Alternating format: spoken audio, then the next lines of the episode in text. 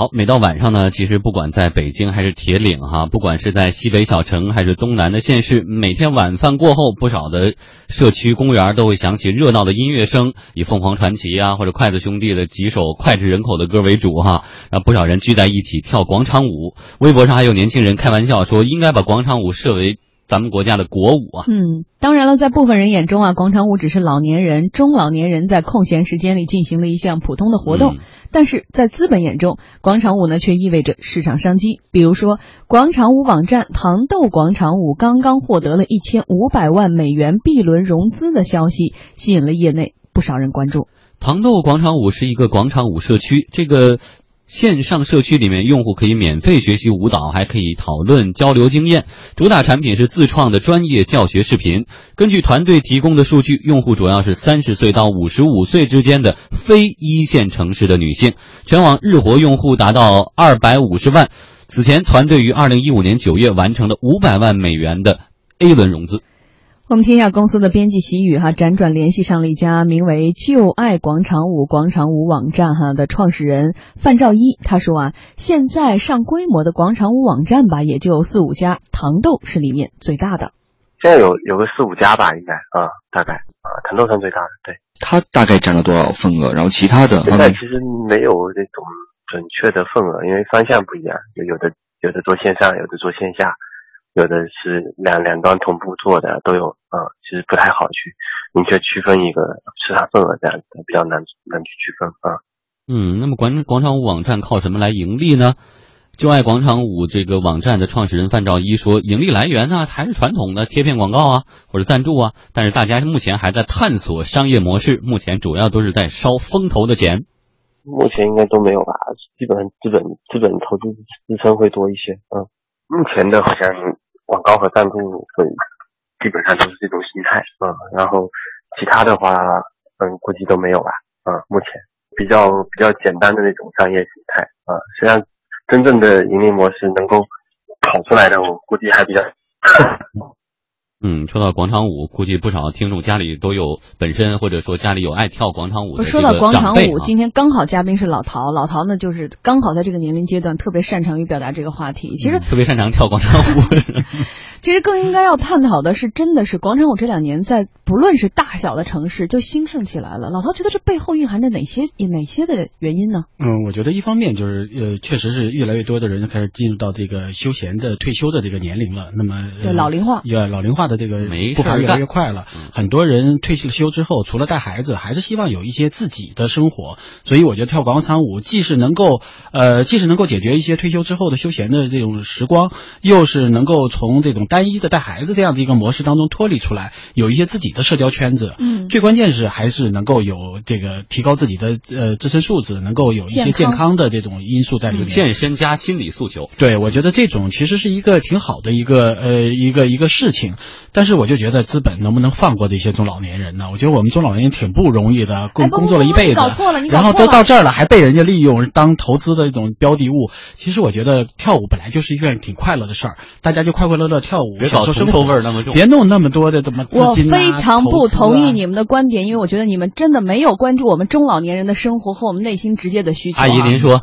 哎，好嘞，王阿姨跟大家说两段哈。跳两段吧，苍茫的天不，我想说的一点哈，首先呢，这个跳广场舞还有一个深层次的原因哈。作为一个女性，作为王阿姨，特别有体会，就是我年轻的时候啊，那时候我没有什么机会展示我自己，但是我曾经也有过曼妙的身材，我也当时是有文艺天赋的，文艺细菌也是一身的，但是那时候没机会啊，不像现在年轻人搞个网红，在网上或者各个舞台展示的机会非常多哈。现在那时候没有，而今天我抓住了我青春夕阳红的尾巴。还有一点是那个年代吧，我不好意思。不像现在年轻人自己就跟那儿又唱又跳的，我自己蹦跶我不好意思，但是哎站一群我就好意思。这长期以来咱们的习惯了集体，所以现在呢给了我一方这个土地让我来展示自己，我特别开心，这是一点啊。另外一点是在于老陶的一个观念我就不同意了。有了资本的助力，我们广场舞才能红遍大江南北，我们中老年人王阿姨才能跳得更好。为什么这么说哈？你知道吗？除了像北上广深这种大城市哈，有那种特别好的退休的什么芭蕾的那些的国标的那些老师，你看我们。北京天坛公园，那老师跳的相当专业。可是小城市没有啊，小城市本身就没有会这专业舞蹈的人，我们怎么学舞蹈？我们真的得靠这种有互联网了，移动可能都不是特别方便哈，因为我们也不太懂 A P P，真的是上网学。我就认电脑，我就认识一位广场舞的阿姨，跳的非常好，你知道吗？她是内蒙人，然后她真的是。他们当地的那些阿姨们啊，凑钱给他凑那个火车票钱或机票钱，把他送到比如大的那种城市去学广场舞，学回来你教我们。每天晚上我们教你五块钱，就在家门口一集体掏钱买个那个小喇叭，我们就开始学了。真的是这种，对所以现在给了大家一个学习的平台。本来这是一个自娱自乐的事情，对我们凑钱让你到大城市去学，学完了以后教你当个小老师，就觉得很有意思。突然之间来了个 A P P，我不需要你教了，我们互相之间那种联络、这种情感、这种联络没了，你不用教我了，我也不凑。我也不知道你，我也不凑钱给你了，你也别别想挣我一天五块钱了，我就自己在家学了就不是，我学会了，我们还是集体到大场上跳啊。对啊，我可以学会跳更多的舞蹈。所以我觉得这种，其实我觉得广场舞就是人和人之间交流，就像你刚才说的，阿姨也好，大姐也好，希望这种人和人之间的这种关系能够更加的密切，希望这种呃这种在广场上我们曾经曾经有过的这些没有实现的、没有实现的这些个青春梦想梦想能够在啊实现了。突然之间资本来了，一个特别。就是冷冰冰的，然后非常这个强硬的一个穿插到我们当中来，然后每个人都在家里去学，注册个会员吧，交点会员吧，交点会费吧，然后就变成就变味儿了。所有人都开始想，本来是我们一个高兴的休闲娱乐的，下班以后大家自己交流一下。感情的地方突然变成一个资本的，我就变成一个资本的一个代言人了。我我要去看 A P P，我要下载，我要花钱，我要嗯有各种各样的这种。本来是我们老姐妹之间，现在是免费的，但是我能看到全国各地最时髦、最时兴的广场舞又到什么阶段了？又有什么新的舞种了？又有什么新的休闲娱乐的？是不是最新的又有什么关系呢？那你不了解我们王阿姨的心态，我们讲究人。我去年确实就像老陶一样，就在楼下跳就挺开心的，但是天天重复这样的生活就不高兴了。而现在除了这种在在线的网站，包括一些有组织的广场舞大赛，对啊，从区的到市的到省的这种大赛，而且有奖奖金，而且有入场券等等的，就会发现这广场舞的商机其实玩法很变变味儿了。其实很多人并不一定也一定要。比出个高低来，我跳广场舞本来就是休闲。但是我真的很想在更大的平台有这样人没有是没问题的。我觉得有这样的就是年轻时候没实现的梦想，到老年开始要拼命的命要实现，